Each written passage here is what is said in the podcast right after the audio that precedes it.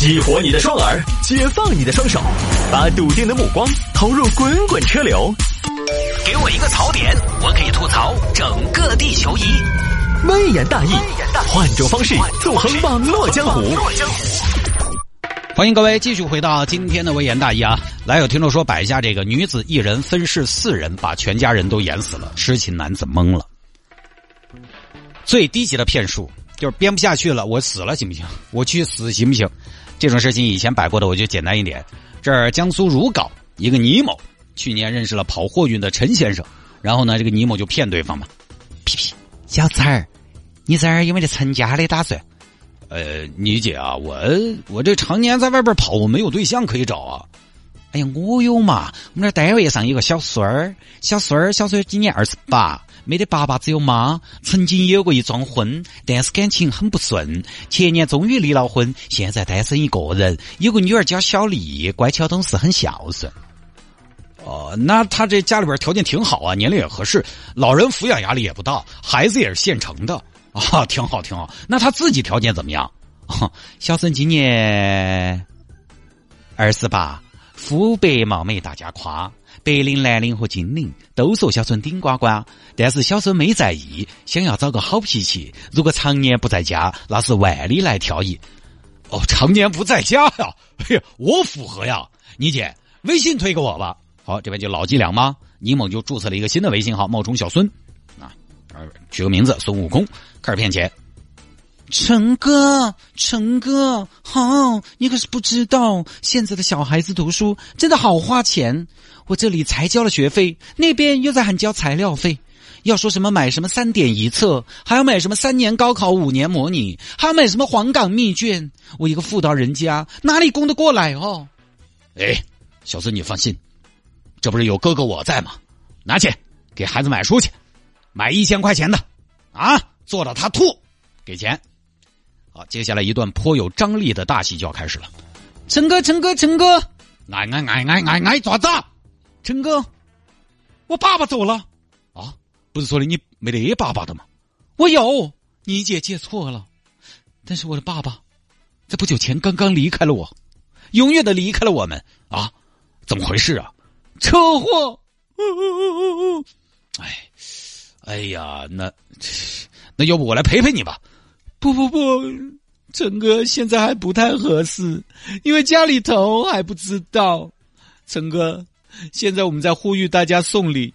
你看你作为女婿，你的老丈人走了，你要不要给表示一下？哦哦，哎呀，那表示吧，表示吧。老丈人走了是值得高兴的事情啊，值得高兴？你在讲什么？不是不是，我的意思是，他就哎呀，他不用忍受世间的痛苦了嘛，解脱了是吧？那我随，好给钱，让我没点好久。陈哥，陈哥，陈哥，哎哎哎哎哎哎，我妈妈走了啊！阿姨她还在喊阿姨，那是你妈丈母娘的嘛？哎呀，丈母娘也没了。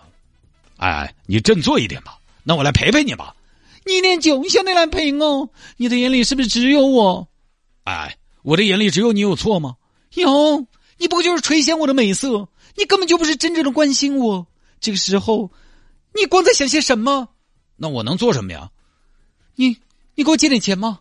我要给我妈妈风光大葬。我的妈妈辛苦了一辈子，做牛做马把我拉扯大。好吧，好吧。哎，你别哭了啊！又借钱。过了一段时间，陈哥，陈哥，陈哥。哎，又又怎么了？哎哎，我的女儿，我的女儿被侵犯，然后流产了。她后来想不开，自杀了。啊！丧尽天良，哪个禽兽干的？哪个禽兽干的已经不重要了，反正我女儿已经回不来了。陈哥，为什么？为什么认识你之前，我的家里边三代同堂，人丁兴旺；认识你之后，没到几个月，我就孑然一身。家族团灭啊！哎，哎，怪我，怪我！哎呀，你还有我呀？你能干嘛呀？我，我，我能给你借钱，啊，这前前后后十万块钱。哎，小孙这辈子不容易，也太惨了，都是我害的，我要对他负责呀！我是他唯一的亲人呐。好，这儿大家算算，已经死了三个了啊！最后呢，尼莫觉得这不还有小孙这个角色吗？对吧？不行，还是要尽快做个了断。是时候把小孙这个角色除之而后快了。陈哥，陈哥，陈哥，怎么了，你姐？我跟你说，小孙，小孙他，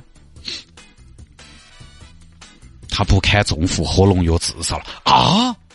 啥时候的事儿啊？就上周，人都已经埋了，埋了，我都没看到最后一眼。不是，我第一眼我也没看着啊，埋哪儿啊？我要去看看他呀。哎呀，不是不是不是，其实没埋，骨灰撒了，撒了河头了。你如果要看的话，你就去长江入海口看嘛。不可能啊，你姐，这是有多惨呐？啥意思？一家四口人死绝了呗？而且关键他也不是一次事故全灭，轮着来呀！哎呀，我也就是说，有时候那个死神来了，他就这么偏心。其实说实话，如果不是我亲眼所见，我都不晓得生命还可以脆弱成这个样子。哎，老天爷，我陈某人孤独一生，好不容易看到一朵娇艳的玫瑰，你却将它一夜之间枯萎。风吹雨打花落去，单身生活仍继续。哎，好。这本来都死光了嘛，尼莫就应该见好就收了嘛，没有角色了吗？哈，没有，过两天又来了。小翠儿，小翠儿，收音机前有没有小陈儿？今天你们的戏份很重啊，小陈儿，这个小孙他妹妹联系你啊，这儿又来了。陈哥，陈哥，陈哥，陈哥你好，我孙二娘的妹妹孙大娘。哦，妹子你好，你姐姐的事儿安顿好了吧？陈哥，差不多了，但现在还有点问题。什么问题呢？差一万块钱。哎，陈哥，你能不能给我借一万块钱嘛？行吧，虽然人不在了，但是我陈某人这辈子有情有义，顶天立地，不算富裕，但是也讲究一个有始有终。再给你借一万，把你姐姐的后事办了，办好喽。又借了一万，接下来喊还钱嘛，半天又不还。小陈呢，就是找所谓的小孙的妹妹还钱，然后这个时候尼某看要找真人了啊，演不下去，这个时候必须及时的阻止，及时出现了。你太冲动，太冲动了，短命王！你咋你跑这儿来了？怎么了，你姐？我冲动？我我前前后后十几万，我能不冲动吗？哎呀，其实我跟你说嘛，过来过来，你不要跟他说，小孙其实没意思啊，没死，没死。他现在在上海，因为他为爱，他是为了不连累你，所以说自己死了。她是个好姑娘，那是为你好啊！不可能啊，她怎么没死呢？真的没死。你不你在微信上联系她嘛？我跟她说一声。爱爱爱爱爱爱爱爱，为啥子骗我？因为爱呀，陈哥。陈哥，我现在化疗，我打字打久了累，我有一个请求，再给我借五千嘛，我还要给你借五千啊！好吧，又借，前前后后十五万，到今年四月，小陈也受不了了，终于选择了报警。报警果然是被骗了啊！就这么个事情。这个事情呢，我觉得两方面，一方面呢是经常说的，面都没见你去给别人借钱，现在见了面借钱都得慎重，何况没见面的，对吧？以后啊，大家但凡在网上遇到那种网上认识的人，开口闭口问你要钱的。只要对方敢开口，你就记着，你就敢拉黑，不要客气啊！这个就不多说了。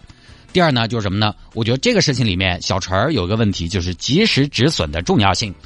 因为我看了这个事情的详细过程，实际上小陈，你发现他也不瓜。他们家陆陆续续五个月时间死了四个人，不合理。但是呢，因为他其实前面投入了那么多了，所以有的时候，即便他警惕了，在这种情况之下，怀疑了，但是他还是计较之前的成本，觉得是不是再给一次机会。这个是不是就叫什么沉没成本？就是为了避免损失带来的负面情绪而沉溺于过去的付出中，选择了不太理性的行为方式。你比如说，你今天买了电影票，进了电影院，发觉电影不好看，你会咋个办？你可以鼓捣看完，你也可以退场。